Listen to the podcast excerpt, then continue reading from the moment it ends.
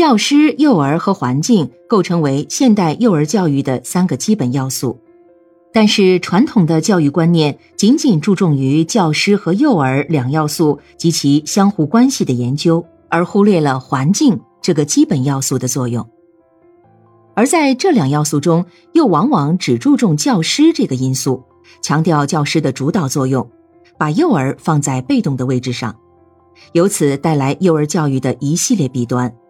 诸如幼儿教育的正规化、小学化和课堂化等等。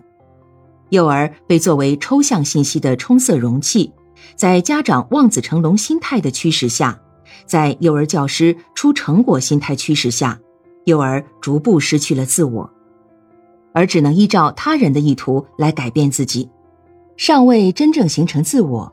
就不得不在成人设计的环境中失去自我。显然，这不是一种成功的教育。幼儿由于其年龄特点，能够接触的环境是非常有限的，无非是家庭环境和幼儿园环境，两者对幼儿的身心发展都具有非常重要的作用。而本书之所以专门研究幼儿园的环境创设，是基于下述一些因素的考虑：其一，幼儿园作为学前教育机构，是幼儿接触的一种社会环境，因而。他对幼儿实施的环境教育应当更具有目的性和规划性，但是到目前为止，国内这方面的研究甚少。其二，幼儿的学习由于其非正规性、非课堂式特点，具有潜在学习的特点。潜在学习具有诸多要素，诸如情景、思考、发现、操作、交往等。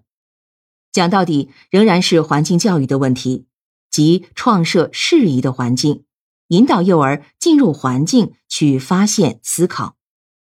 而幼儿园正是实施潜在学习的主要场所。其三，家庭的环境教育靠家长来创设。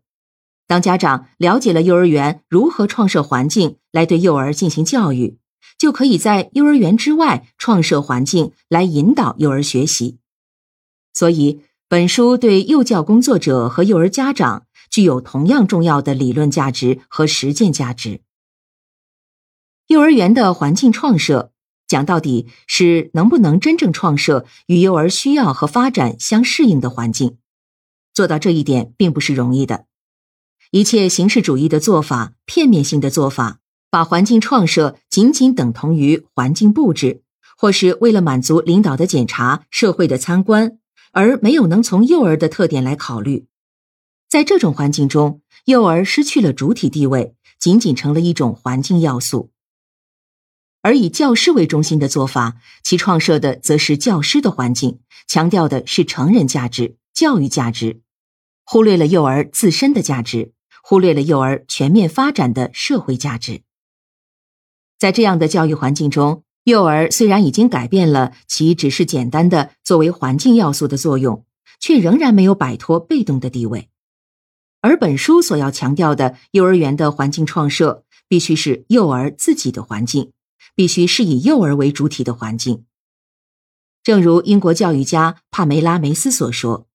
我们应当随时敏感的看到孩子们的环境和他们对付环境的方式。如果不那样做，我们就会丧失大量的东西。”甚至走上曲解孩子生活观念的危险境地。由此可见，幼儿园创设的环境必须是幼儿自身的环境，是以幼儿为主体的环境。因此，幼儿园的环境教育其主要使命就在于创设幼儿环境，利用环境要素，发挥幼儿在环境教育中的主动性和能动性。如果本书的出版能使读者在环境教育这个基本点上引起共鸣，通过抛砖引玉，能进一步的展开对这个问题的探讨，将会使笔者感到无限的欣慰。